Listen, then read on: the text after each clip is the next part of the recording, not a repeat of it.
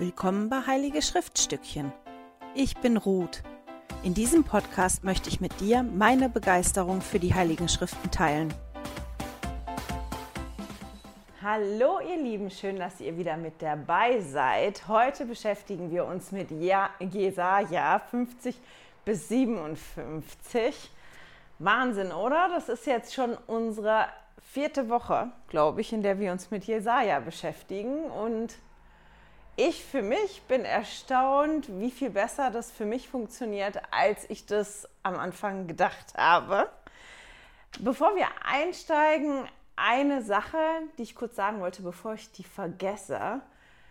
Ich bin mir nicht sicher, ob ich es schaffe, nächste Woche ein Video zu machen. Wir haben so viel los hier bei uns zu Hause, da poppen so viele verschiedene Baustellen auf und ich brauche ein bisschen äh, geistige Kapazität und Zeit, ähm, um mich mal wirklich damit auseinanderzusetzen, um vielleicht ein paar dieser Baustellen abzuarbeiten. Und deswegen weiß ich noch nicht genau, ob ich das schaffe, ähm, ein Video vorzubereiten und zu machen. Deswegen zeige ich auch diese Woche nicht nur das Bild für diese Woche auf unserer Zeitlinie, sondern auch das Bild für nächste Woche. Das sind dann die Felder 40 und 41. Die sind hier an der Seite hier unten. Das ist dann der Viererblock, der voll ist. Und für diese Woche ist Messias und das für nächste Woche Erretter, obwohl letztendlich könnt ihr das so rum einkleben, wie ihr wollt, weil ähm, man findet beides über Jesus in,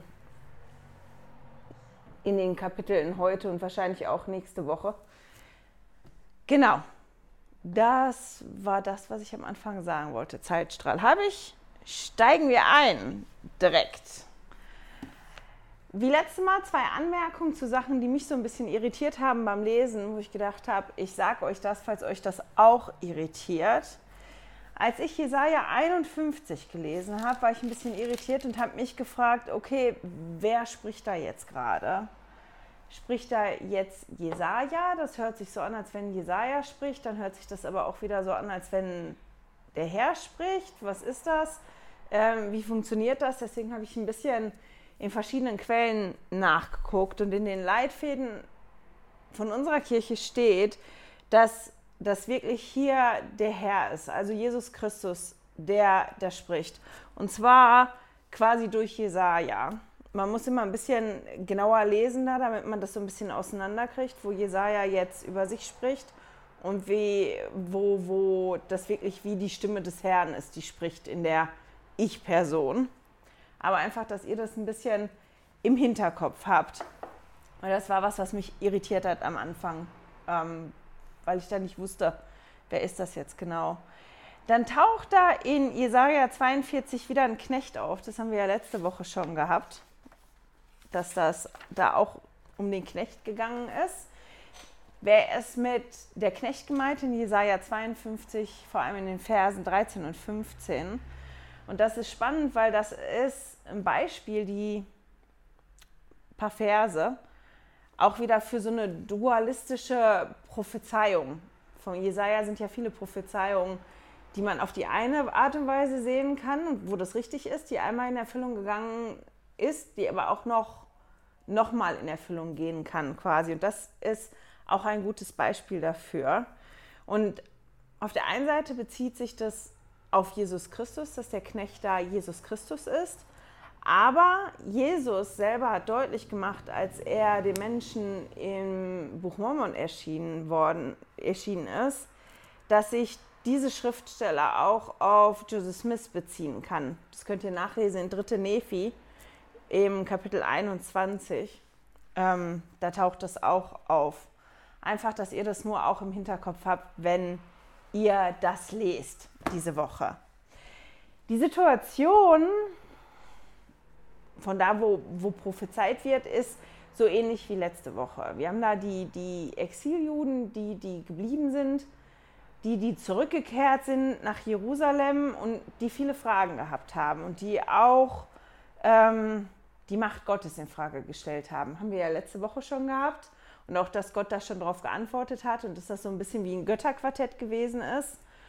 Und das steht hier halt immer noch im Raum. Ne? Ist die Macht von unserem Gott zu klein gewesen? Und gilt der Bund eigentlich noch? Weil eigentlich der Vorwurf im Raum steht, unser Gott hat uns verlassen. Der hat uns einfach alleine gelassen. Das ist das, wie sich das anfühlt und so ist das.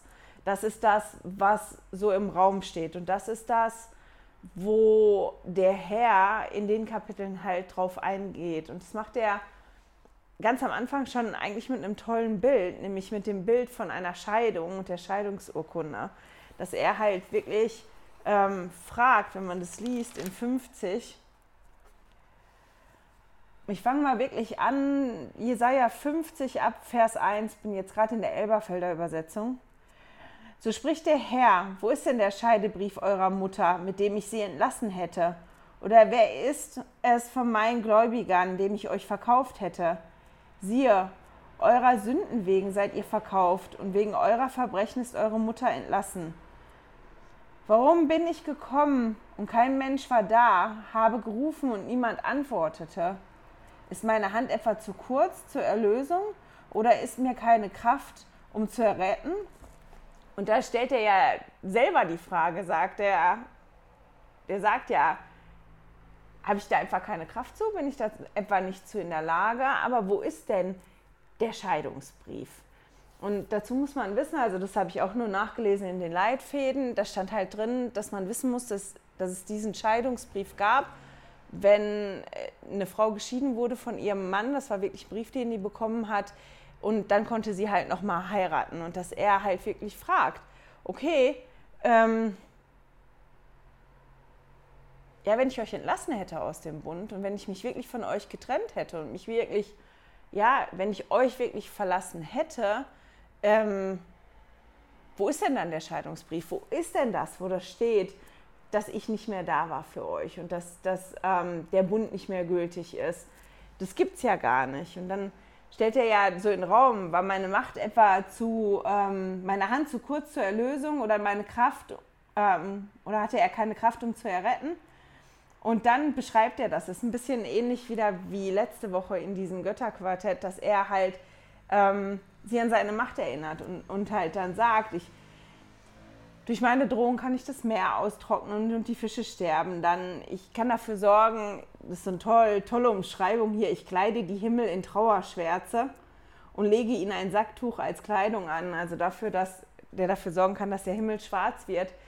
Und das ist das, ähm, ja, wie der Herr hier wieder antwortet auf, auf diese Dinge, auf die Fragen und die Vorwürfe die im Raum stehen. Und das ist schon spannend, weil das halt auch immer wieder aufpoppt, jetzt in den Kapiteln, mit denen wir uns beschäftigen. Das, was ich gedacht habe diese Woche, ist, dass es für mich manchmal interessant ist. Ich weiß nicht, fangen wir anders an. Kennt ihr das? Man hört was, jemand erzählt einem das, man hört das, man hört das hunderttausend Mal und denkt immer, mhm, mhm, mhm, mhm und macht das irgendwie selber nicht. Man hört das, aber nimmt das auf. Ja, ja, so ist das. Und wenn man das dann selber macht, dann hat man auf einmal die Aha-Erlebnisse und denkt, ah ja, stimmt ja, so ist das wirklich. Und ein bisschen so hatte ich das jetzt mit Jesaja. Ich habe immer gehört, Jesaja ist total toll. Also ich habe auch gehört, Jesaja ist total schwierig. Aber man hört halt oft von Generalautoritäten, Jesaja ist total toll und der ist voll wichtig und man kann so viel über Jesus le lernen. Und wenn man Jesus kennenlernen will, ist das der richtige Ort. Und ich habe halt wirklich mal gedacht, mm -hmm, wunderbar, ist mir zu kompliziert. Weil ich kann mich auch nicht mehr daran erinnern, wann ich das letzte Mal Jesaja gelesen hätte. Also theoretisch muss ich das im Seminar und wahrscheinlich auch im Institut gelesen haben. Ich kann mich nicht daran erinnern. Im Buch Mormon habe ich die Ausschnitte aus Jesaja gelesen, aber das Problem ist für mich, glaube ich, immer gewesen im Buch Mormon, dass die Jesaja-Kapitel gefühlt so viel schwieriger zu lesen sind als der Rest im Buch Mormon. Das Buch Mormon liest sich ja sonst ein bisschen flüssiger, auch oft flüssiger als das Alte Testament, dass die Jesaja-Kapitel da so ein bisschen rausfallen. Die fallen gerade in diesem Buch Mormon-Setting so raus und machen die dann, oder haben die für mich noch schwieriger gemacht, als die eigentlich jetzt beim Lesen sind. oder für mich zumindest die letzten Wochen gewesen sind beim Lesen. Ich habe ja schon gesagt, ich war jetzt wirklich erstaunt, wie viel besser das für mich persönlich funktioniert hat, die letzten Wochen Jesaja zu lesen, als ich das gedacht hätte, als ich das mit meiner Erfahrung von, ich habe das Buch Mormon gelesen und ich habe probiert, die Jesaja-Kapitel da wirklich nicht zu überspringen. Ähm, also es lief wirklich besser, als ich gedacht habe. Und ähm, ich bin mir schon bewusst, dass ich wirklich nur an der Oberfläche kratze von Jesaja im Moment und dass das viele, viele Male lesen und auseinandersetzen braucht, bis ich da tiefer reingehen kann. Aber schon an, an der Oberfläche, an, an, wenn ich das sage, das ist eine Zwiebel, die man so nacheinander abschält, ähm, selbst wenn ich noch in der ersten Schicht bin gerade, ist da schon so viel Tolles drin. Und Jesaja ist wirklich ein total toller Ort, um Jesus besser kennenzulernen. Wie ist der Charakter von Jesus? Wie war Jesus? Was hat Jesus versprochen? Was hat er gesagt, was er macht und was er nicht macht? Und all diese Dinge findet man wirklich in Jesaja. Vor allem jetzt die Kapitel ab 40. Das ist Wahnsinn. Ich habe ja gelb ähm, für alles, was mit Jesus ist, wie gelb meine Kapitel hier sind, wie gelb meine Schriften gemalt sind. Und wenn ihr Jesus besser kennenlernen wollt und, und kennenlernen wollt, wie er ist, wie er vom Charakter ist, ähm, wozu er sich entschieden hat, dann ist Jesaja wirklich ein ganz, ganz toller Ort, um da auf Entdeckungsreise zu gehen und dann sich vielleicht auch wirklich nur darauf zu konzentrieren. Ich habe gedacht, wir machen heute zwei Punkte, weil ich konnte mich irgendwie nicht entscheiden, weil da wieder so ganz, ganz viel Tolles drin ist. Das ist ein Gedanke, der mir gekommen ist, über den sprechen wir auch kurz, wo man Schriftstellen findet, um danach zu gucken. Und da würde ich kurz eventuell zwei oder drei Schriftstellen vorlesen, die mir besonders gut gefallen haben. Einfach schöne Schriftstellen für mich, die aber nicht unbedingt im Zusammenhang stehen. Einfach einzelne Schriftstellen, die ich toll gefunden habe.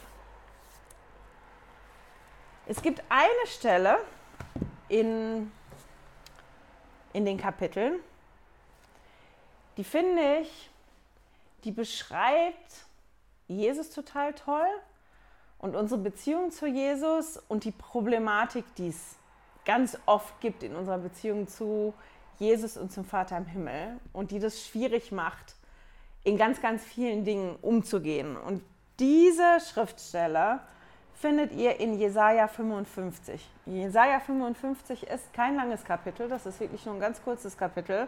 Und eigentlich finde ich das ganze Kapitel toll. Aber der ähm, Vers, um den es mir jetzt geht, das ist der Vers 8 und vielleicht noch der Vers 9. Und das lese ich jetzt tatsächlich aus der Guten Nachricht Bibel vor, ähm, weil man das dann noch besser erfassen kann, worum es da geht. Also, dort steht, meine Gedanken, sagt der Herr, sind nicht zu messen an euren Gedanken und meine Möglichkeiten nicht an euren Möglichkeiten. So hoch der Himmel über der Erde ist, so weit reichen meine Gedanken hinaus über alles, was ihr euch ausdenkt, und so weit übertreffen meine Möglichkeiten alles, was ihr für möglich haltet.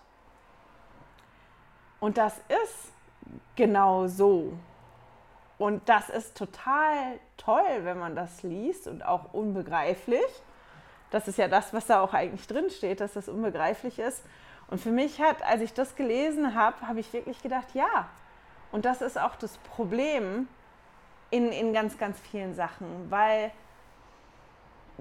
wenn ich Schwierigkeiten habe oder ich irgendwas möchte, ich bin ja in meiner Gedankenwelt mit meinen Möglichkeiten und suche Lösungen mit meinen Möglichkeiten oder mit meiner Vorstellungskraft. Und wir lesen ja hier, dass die Gedanken des Herrn und die Möglichkeiten, die er hat, so viel größer sind als das, was wir uns überhaupt nur vorstellen können. Und deswegen ist die Art und Weise, wie der Vater im Himmel wirkt und, und wie er Dinge regelt, auch oft so unerwartet für uns. Und ich finde, man kann das halt auch wirklich hier sehen in den Kapiteln. Da gibt es einige Beispiele, gibt es auch in den anderen Kapiteln, dafür, ja, dass man, wenn man mit dem Herrn zusammenarbeitet, wenn man Raum macht in seinem Leben für den Vater im Himmel und für Jesus Christus, dass man quasi das Unerwartete erwarten muss. Ein Beispiel jetzt aus den Kapiteln, wo er auch drauf eingeht, das ist in Jesaja 51, der Vers 2, ähm, wo er halt sagt, dass wir auf äh, Abraham und Sarah gucken soll und dass er sie gesegnet hat und dass er sie gemehrt hat. Und das muss man sich mal vorstellen, dass das auch eigentlich so was Unerwartetes, was nach unseren Maßstäben eigentlich überhaupt nicht sinnvoll ist. Der Herr hat sich ein altes Ehepaar ausgesucht, das kinderlos gewesen ist, schon über Jahre, über Jahrzehnte. Zwei Nomaden, zwei kinderlose alte Nomaden hat er sich rausgesucht und hat ihnen die Verheißung gegeben, die hat er ausgesucht, um sich zu mehren, dafür zu sorgen, dass das Volk Israel, sein Volk, das Volk des Herrn, ganz groß wird und dass das Volk von den beiden auch dafür zuständig ist, quasi das Evangelium in die Welt zu tragen. Wenn wir jemanden hätten aussuchen müssen, hätten wir doch ganz bestimmt nicht das alte kinderlose Ehepaar ausgesucht, oder? Wenn ihr jemanden aussuchen müsstet, es geht darum, okay, es geht darum, dass jemand viele, viele Nachkommen kriegt damit das Volk des Herrn ganz groß wird und damit das Evangelium verbreitet wird auf der Erde. Hätte irgendjemand von uns Abraham und Saria ausgesucht? Ich glaube nicht. Und das ist so spannend, oder? Das zu sehen, aber der Herr, weil der Herr andere Gedanken hat und andere Möglichkeiten hat und einen ganz, ganz anderen Blickwinkel hat und andere Dinge sieht und der dann Verheißungen macht, die für uns so abwegig sind und so verrückt sind, dass wir das überhaupt nicht begreifen und verstehen können im ersten Moment. Das ist auch, wenn wir in Jesaja 43, äh 43, 53 lesen, vor allem die Verse 1 bis 9. Ähm, da geht es darum, wie Jesus ja da auf der Welt gewesen ist. Das wird ja beschrieben, der, der Erretter, der Erlöser, der kommt, ähm, wie er erretten wird. Und die Art und Weise, wie der Herr uns erlöst, ist auch eigentlich nicht das, was man erwarten würde. Weil wenn man irgendwo eingesperrt ist und gefangen ist, ja, wenn ihr jetzt entführt werden würdet und ihr würdet da sitzen, gefesselt in einem Raum, was würdet ihr von jemandem warten, erwarten, der euch rettet? Dass der kommt? Und dass ihr euch befreit, dass er die Fesseln löst, dass er die Türe aufmacht, ihr da rausgehen könnt und dass ihr gerettet seid. Das ist doch eigentlich das, wie man sich das vorstellt, oder nicht? Und wir lesen aber in dem Kapitel, dass das nicht das ist, wie Jesus uns rettet oder erlöst, sondern der setzt sich quasi mit dazu rein. Und das ist total spannend, das zu lesen. Und das ist halt auch auf eine ganz, ganz andere Art und Weise, als wir das eigentlich erwarten würden. Und das war ja auch ein großes Problem von den Israeliten, dass die eine ganz andere Erwartung hatten, auch nachher, als Jesus wirklich gekommen ist zu denen. Da waren die ja unter der, der Herrschaft von den Römern und haben auch gewartet darauf, dass, dass dieser Erlöser kommt, dass der Retter kommt. Und die haben sich wirklich diesen mächtigen, ja, quasi Kriegsherrn, König, der kommt und der die daraus befreit, der die rausholt aus dieser Situation vorgestellt. Und wenn man das heute mit unserer Perspektive liest, ähm, die Kapitel und gerade in 53, dann frage ich mich, wo die das Bild herhaben. Weil wenn man das liest, das sind ja Schriften, die die auch gehabt haben, wenn man das genau liest, dann wird das ja beschrieben, was auch Jesus dann wirklich gemacht hat. Ähm, und ein Gedanke, den ich hatte, war, okay, wie gut kenne ich denn die Schriften zu dem zweiten Kommen? Habe ich einfach irgendein Bild im Kopf oder kenne ich die Schriften wirklich zum zweiten Kommen? Weil wenn Jesus wirklich kommt, werde ich das auch erkennen oder stelle ich das in Frage, weil ich ein ganz anderes Bild im Kopf habe? Aber auch da sehen wir, dass, dass so diese Vorstellung von dem, wie wir das haben oft und, und wie der Vater im Himmel und Jesus das da lösen, eine total andere ist. Jesaja 53 unter anderem, aber all die Kapitel hier, sind auch ein guter Ort, wenn man das mal lesen will. Zum Beispiel, ich gucke mir das jetzt mal an, was ist die Verheißung und wann ist das wirklich passiert. Das ist auch eine tolle Art und Weise, das mal zu lesen. Also da könntet ihr hin und her gehen im, im Buch Mormon und im Neuen Testament mit den Kapiteln. Das ist auch ganz bestimmt eine spannende Art und Weise, die Kapitel in Jesaja zu lesen. Ähm, genau.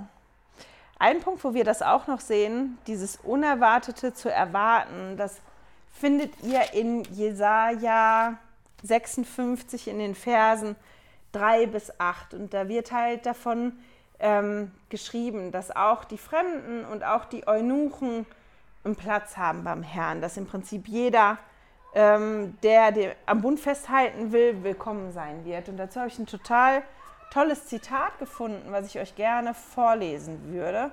Das war im Institutsleitfaden und ähm, ich habe das mit DeepL übersetzt.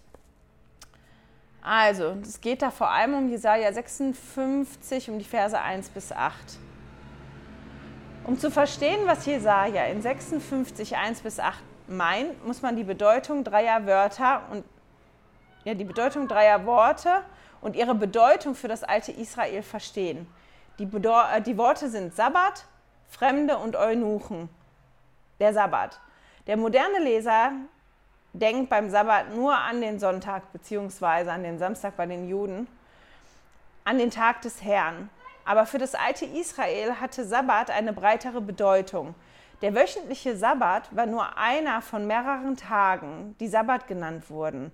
Alle Festtage einschließlich Pascha, Pfingsten, Laubhütten und Versöhnungstag wurden ebenfalls als Sabbate bezeichnet. Meine Sabbate, Plural, ne, ist nicht, mein Sabbat, sondern meine Sabbate zu halten, das ist Vers 4, bedeutete also, das gesamte Gesetz des Mose zu halten, da die verschiedenen Feste viele Aspekte der Verpflichtungen der Israeliten gegenüber Gott abdecken. Außerdem sagte der Herr dem Mose durch Offenbarung, dass das Halten des Sabbats ein Zeichen des Bundes zwischen Israel und Gott sei. Als Jesaja davon sprach, den Sabbat zu verunreinigen, meinte er damit weit mehr als nur das Arbeiten oder das Spielen am, am Sabbat. Fremde, also das Wort Fremde. Ein Fremder bedeutet im mosaischen Gesetz und im Alten Testament im Allgemeinen jemanden, der nicht israelischer Abstammung ist und bei den Hebräern wohnt. Im Unterschied zu einem Ausländer, der sich vorübergehend im Land aufhält. Der Fremde war kein vollwertiger Bürger, hatte aber anerkannte Rechten und Pflichten. Er stand unter dem Schutz Gottes und die Israeliten waren gehalten, ihn freundlich zu behandeln. Eunuchen. Nach dem mosaischen Gesetz war es jedem, der geschlechtlich verstümmelt war, nicht erlaubt, volle Gemeinschaft mit dem Haus Israel zu haben. Das Gesetz wurde wahrscheinlich geschrieben, weil die Ganzheit des Körpers ein Symbol für die geistige Ganzheit war. Ein Priester oder Levit, der ein Eunuch war, konnte das Priesteramt nicht ausüben. Wenn man diese drei Worte versteht, kann man die Schönheit von Jesajas Verheißung in Jesaja 56 erkennen. Fremde, Heiden und Eunuchen, diejenigen, die zuvor von der Gemeinschaft mit dem Bundesvolk ausgeschlossen waren und die das Gefühl hatten, sie könnten im Bund keine Frucht bringen, da sie ein dürrer Baum waren, würden nur den vollen Segen erfahren, wenn sie die Sabbate, also die Gesetze Gottes verkörpern, die Sabbate, die das Gesetz Gottes verkörpern, halten. Nicht nur die Ausgestoßenen Israels, also die Zerstreuten, werden in der Endzeit gesammelt werden, sondern auch andere. Ob jemand ein buchstäblicher Nachkomme Israels ist, wird nicht so wichtig sein wie die Frage, ob er den Bund mit Gott schließen und halten wird. Im Zeitalter der Wiederherstellung wird das Haus Gottes ein Haus des Gebetes für alle Menschen sein. Die ähm, Schriftstelle ist auch eine von den Schriftstellen, die ich so schön gefunden habe, die also auch bei mir in den zweiten Teil ähm, passen würde. Aber die zeigt es auch, weil wir haben das ja oft, dass wir alle in einer gewissen Form Schubladen denken haben. Der passt da rein, der kann das gut, der passt da rein. Oder der passt nicht so zu uns, das ist irgendwie komisch. Und ähm, aber auch hier ist jeder, der am Bund festhalten will, jeder, der sich dafür entscheidet, dem Herrn zu folgen und sich Mühe gibt daran, festzuhalten, der ist willkommen. Auch wenn das auf den ersten Blick ganz anders aussieht, als man das eigentlich erwarten würde. Auch wieder so ein tolles Beispiel. Ich setze mich sofort wieder hin. Ich muss mal im Fenster zumachen. So viel Verkehr gerade. Ich habe das Gefühl, ich kann mein eigenes Wort nicht hören.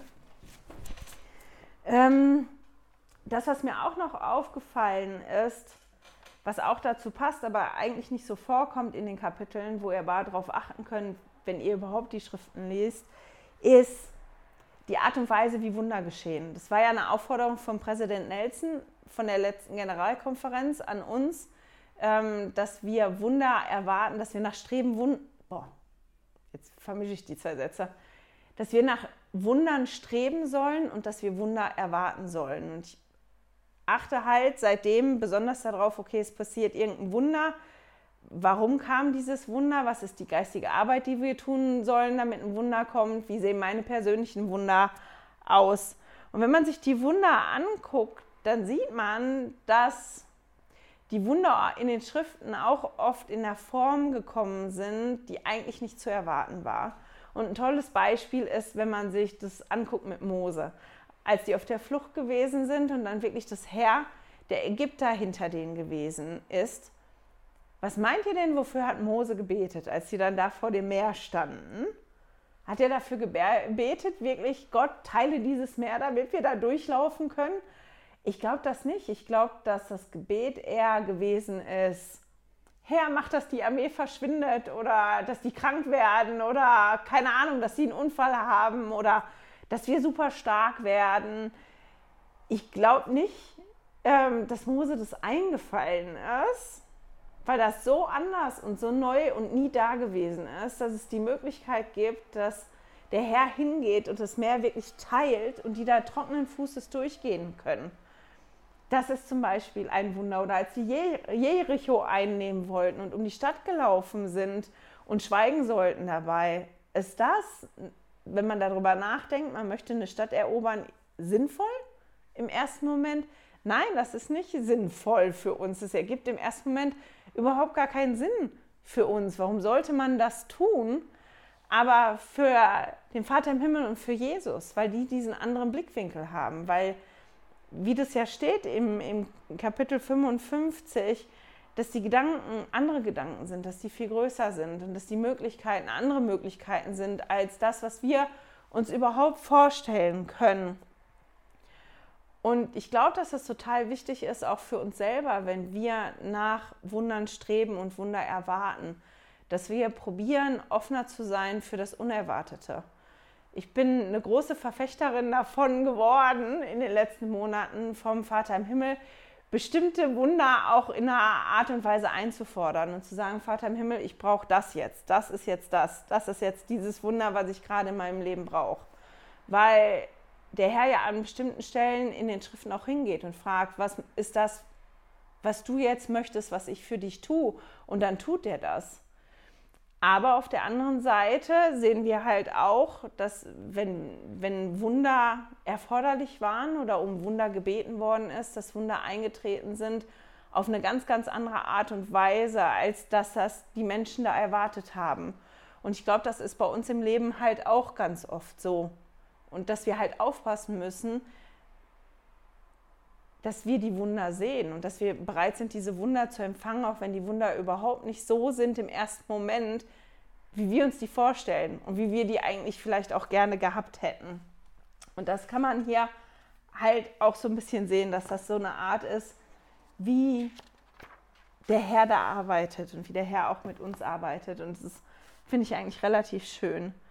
Ähm, ich gucke jetzt mal eine von den schönen Schriftstellen, aber ich habe mir jetzt tatsächlich nicht dahinter geschrieben, in welcher Bibelübersetzung ich die am schönsten finde. Guck mal eben schnell nach. Ähm, ist Jesaja 50, Vers 10. Hm, gucken.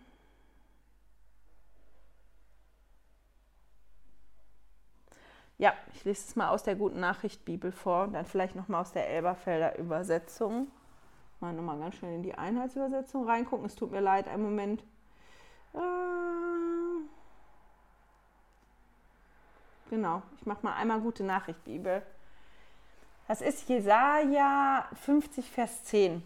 Die fand ich auch spannend, die Schriftstelle. Also wir kommen jetzt zu dem Teil, wo ich euch zwei, drei Schriftstellen zeige, die ich einfach ganz toll gefunden habe jetzt in den Kapiteln. In Vers 10 in Jesaja 50 steht: Wer von euch fragt nach dem Herrn, wer hört auf seinen Bevollmächtigten? Er darf wissen. Auch wenn sein Weg durchs Dunkel führt und er nirgends ein Licht sieht, auf den Herrn kann er sich verlassen. Sein Gott hält und führt ihn. Zu euch aber, die ihr das Feuer schürt und Brandpfeile anzündet, sagt der Herr, ihr lauft in euer eigenes Feuer und werdet selbst von den Pfeilen getroffen, die ihr angezündet habt. Ihr bekommt meine Macht zu spüren, ich sorge dafür, dass ihr in Qualen endet. Machen wir nochmal Einheitsübersetzung, der gleiche Vers. Wer von euch den Herrn fürchtet, der höre auf die Stimme des Knechtes. Wer im Dunkeln lebt und wem kein Licht leuchtet, der vertraue auf den Namen des Herrn und verlasse sich auf seinen Gott. Ihr alle aber, die ihr Feuer legt und Brandpfeile entzündet, lauft in die Glut eures eigenen Feuers und in die Brandpfeile, die ihr entflammt habt. Durch meine Hand kommt das über euch, am Ort der Qualen werdet ihr liegen. Und ich fand das total interessant im ersten Moment, weil ich das gelesen habe und dann gedacht habe, ähm, und ich habe das in der Elberfelder das erste Mal gelesen, ähm, und da steht, und ich lese das jetzt aus allen drei Bibelübersetzungen vor, dann ab da das aus allen dreien. Wenn der Finsternis lebt und wem kein Lichtglanz scheint, vertraue auf den Namen des Herrn und stütze sich auf seinen Gott. Weil im ersten Moment habe ich das wie einen Ticken falsch gelesen und habe dann gedacht, okay, aber wenn ich doch in der Finsternis lebe, oder ich muss das anders sagen, wenn ich doch dem Herrn vertraue, warum lebe ich dann in der Finsternis? Ich habe das dann aber in der Guten Nachricht Bibel gelesen, habe mitgekriegt, dass das so ein bisschen anders ist. Aber das ist auch wieder so ein Beispiel oder ein Bild, was der Herr benutzt, so, wenn, wenn das für mich wirklich dunkel und finster ist. Was kann mir da helfen? Dass ich vertraue auf den Herrn, dass der mir Licht bringt, dass ich dieses Licht teilhaben kann an dem Licht vom Herrn. Und er sagt ja, ich bin das Licht. Das ist quasi das ultimative Licht. Das ist das Licht, was man haben will, das beste Licht, was man kriegen kann. Das ist so das, dass er sagt, wenn es für euch dunkel ist und ihr gar kein Licht seht, wenn ihr keinen Lichtglanz ja, seht, dann denkt daran, ähm, vertraut auf mich. Weil wenn ihr auf mich vertraut, wenn ihr auf den Herrn vertraut, dann werdet ihr dieses Licht haben. Und dann im zweiten Teil, das ist nämlich dann eigentlich schon der Vers 11, spricht er zu denen, die das nicht haben wollen, die nicht auf den Herrn vertrauen, sondern auf sich selber vertrauen, die ihr euer eigenes Feuer macht, also die, die ihr nicht darauf vertraut, dass mit dem Herrn Licht kommt und dass ihr euch festhalten könnt am Herrn, sondern die, die ihr festhalten wollt selber an eurem eigenen Feuer das ihr nehmt, um da zu kochen, um Licht zu haben, um all das zu haben, was ihr braucht und die ihr Brandpfeile macht, um euch zu verteidigen. Also es geht an die, die eher sich selber und ihren Fähigkeiten vertrauen, als dass die auf den Herrn vertrauen. Ähm, das fällt auf euch zurück, weil ihr werdet irgendwann durch eure eigene Gut laufen und die Pfeile werden euch treffen, weil das ist nicht das Richtige, das ist nicht das, worauf ihr vertrauen solltet. Das ist das, worum es in dem Vers eigentlich geht. Und ich fand ihn so schön, ähm, weil mir das Bild gut gefallen hat und auch, ähm, ja, weil ich mich halt wirklich gefragt habe, wie ist denn das bei mir? Vertraue ich wirklich immer komplett auf den Herrn? Oder ist das nicht auch zwischendrin so, dass ich eher mir selber vertraue, als dem Herrn vertraue? Weil dem Herrn vertrauen, das hat ja auch immer was mit, mit Kontrolle abgeben und mit Loslassen zu tun. Und das ist für mich nicht immer einfach das zu machen. Und deswegen ist das wahrscheinlich ein Vers, der mir so entgegengehüpft ist, den ich toll gefunden habe. Mm, einen anderen Vers, den ich toll gefunden habe, den findet man in Jesaja 55. Das ist der Vers 3. Den finde ich total toll, den lese ich jetzt mal vor aus der Elberfelder Übersetzung. Neigt euer Ohr und kommt zu mir. Hört und eure Seele wird leben. Und ich will den ewigen Bund mit euch schließen, getreu den unverbrüderlichen Gnadenerweisungen an David. Und diesen Teil, den ich so ganz toll finde, ist, hört und eure Le äh, Seele wird leben.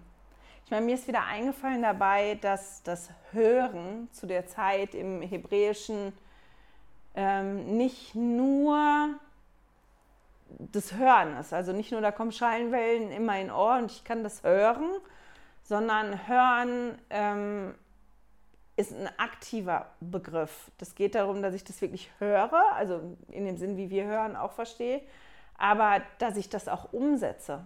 Also ich sage jemandem was und der setzt es dann um, das ist auch Hören, das gehört mit dazu. Das ist etwas Aktives. Wenn wir also lesen im Alten Testament, höre oder hört, höre zu, dann geht es immer nicht nur darum zu hören, wie wir das verstehen, sondern dieses, was man hört, was man gesagt bekommt, dann auch umzusetzen. Und das ist so ein schönes Versprechen daran. Hört, also hör hin genau und setz es um und dann wird deine Seele leben. Das fand ich einfach wirklich richtig toll. Lass mal eben schnell gucken. In Jesaja 55, den Vers 6, den habe ich auch noch so toll gefunden. Lass mal schnell gucken. Da ist jetzt aus der Einheitsübersetzung. Sucht den Herrn, er lässt sich finden. Ruft ihn an, er ist nah. Ist das nicht schön? Dieser Erinnerung einfach. Ich meine, in der Elberfelder äh, Übersetzung steht, sucht den Herrn, während er sich finden lässt. Da bin ich nämlich im ersten Moment dran hängen ge geblieben, eben weil die ähm, Formulierung da so ein bisschen anders ist. Sucht den Herrn, während er sich finden lässt, weil ich mich dann gefragt habe, wann lässt er sich denn nicht finden? Ähm, aber auch toll hier in der Einheitsübersetzung. Und das hat mir so gut gefallen als, als Erinnerung daran, dass das ganz, ganz oft wirklich an uns liegt. Ähm, suche ich den Herrn wirklich? Möchte ich wirklich, dass der Herr Teil hat in meinem Leben, ja oder nein? Und was macht das dann ähm, mit mir? Ich muss mal eben gucken. Da habe ich mir noch was anderes reingemacht.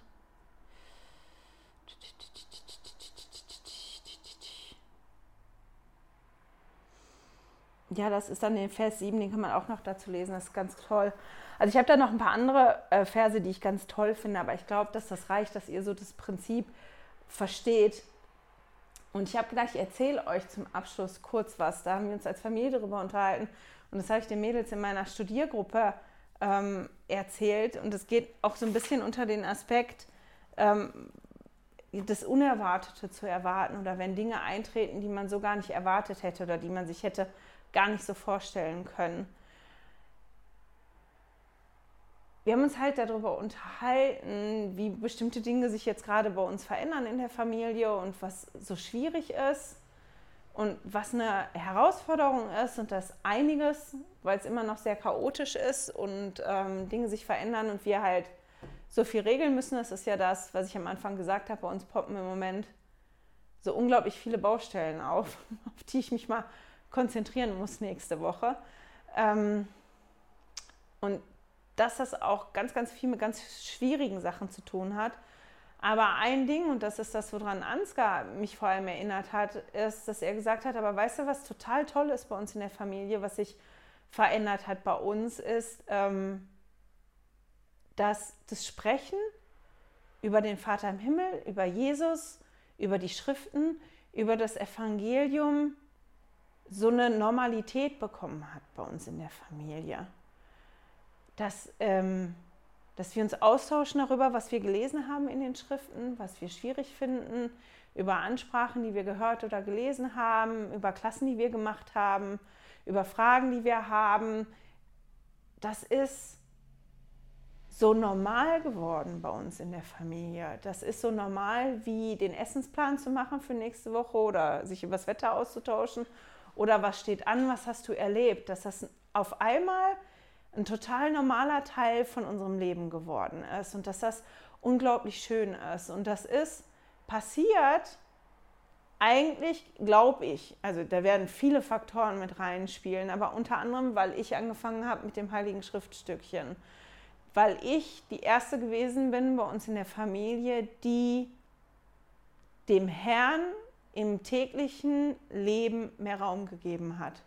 Durch Schriftstudium. Gibt ja ganz viele Möglichkeiten. Muss nicht durch Schriftstudium sein, bei mir war es durch Schriftstudium. Dieses wirklich intensiv die Schriften zu lesen und dem Vater im Himmel dadurch im, in meinem persönlichen Alltag mehr Raum zu geben. Und dadurch, dass das mehr Raum in meinem Leben eingenommen hat und es Veränderungen bei mir mitgebracht hat und mich beschäftigt hat, weil das ja einfach mehr Raum gehabt hat, ähm, dass ich angefangen habe, darüber zu sprechen und weil meine Familie ja Anteil hat an meinem Leben und an den Dingen, die Raum einnehmen in meinem Leben, haben die auch automatisch Anteil an dem gehabt, ähm, ja, womit ich mich beschäftigt habe und was meine Zeit eingenommen hat, was mir wichtig gewesen ist oder was mir immer noch wichtig ist, was auch immer noch meine Zeit einnimmt.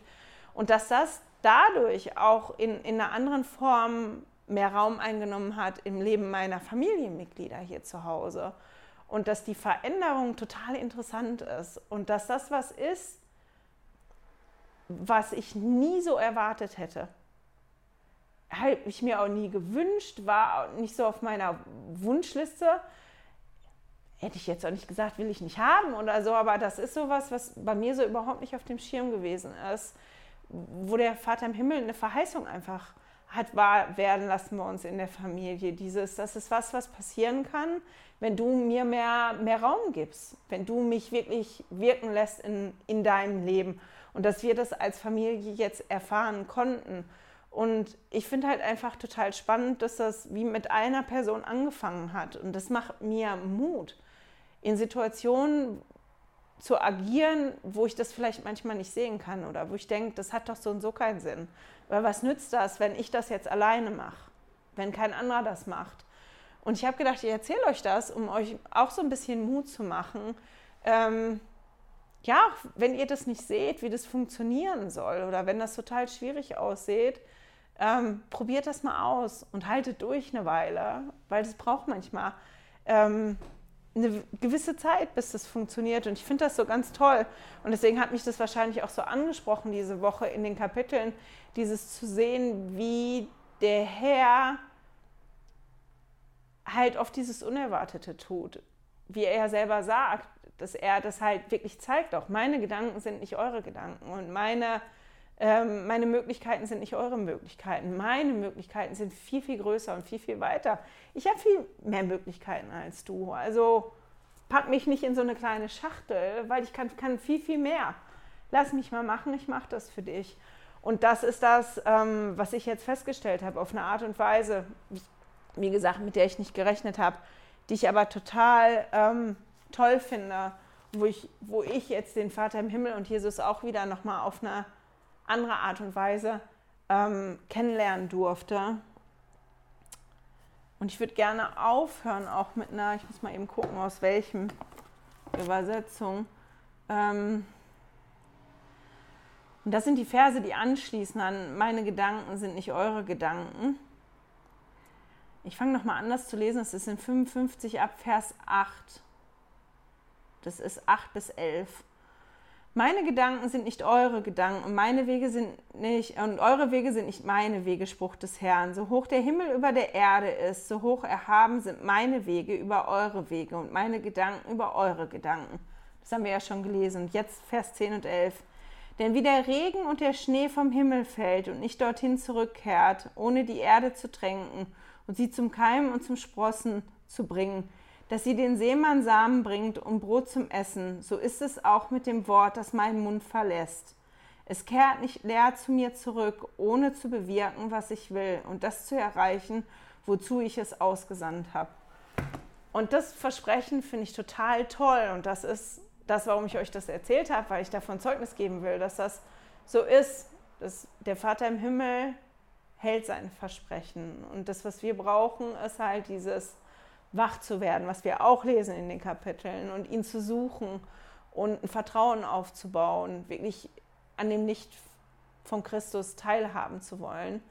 Und ähm, ja, dann sind da die Verheißungen. Das, das, das Wort kehrt nicht einfach so zurück, sondern das bringt Dinge zum Blühen und zum Wachsen. Wir können blühen und wachsen, wenn wir das zulassen. Und mit dem Gedanken schicke ich euch in die nächste und vielleicht auch in die übernächste Woche. Ich hoffe, wir hören und sehen uns dann wieder. Hey, danke fürs Zuhören. Dieser Podcast ist die Audiospur von meinem YouTube-Video. Wenn du mich also nicht nur hören, sondern auch sehen möchtest, findest du mich auf YouTube unter Heilige Schriftstückchen. Melde dich auf www.heiligeschriftstückchen.ch für meinen Newsletter an und erhalte Zitate und Links passend zu jeder Episode. Außerdem findest du mich auf Facebook und Instagram, auch unter Heilige Schriftstückchen. Auf Instagram allerdings mit UE statt mit Ü.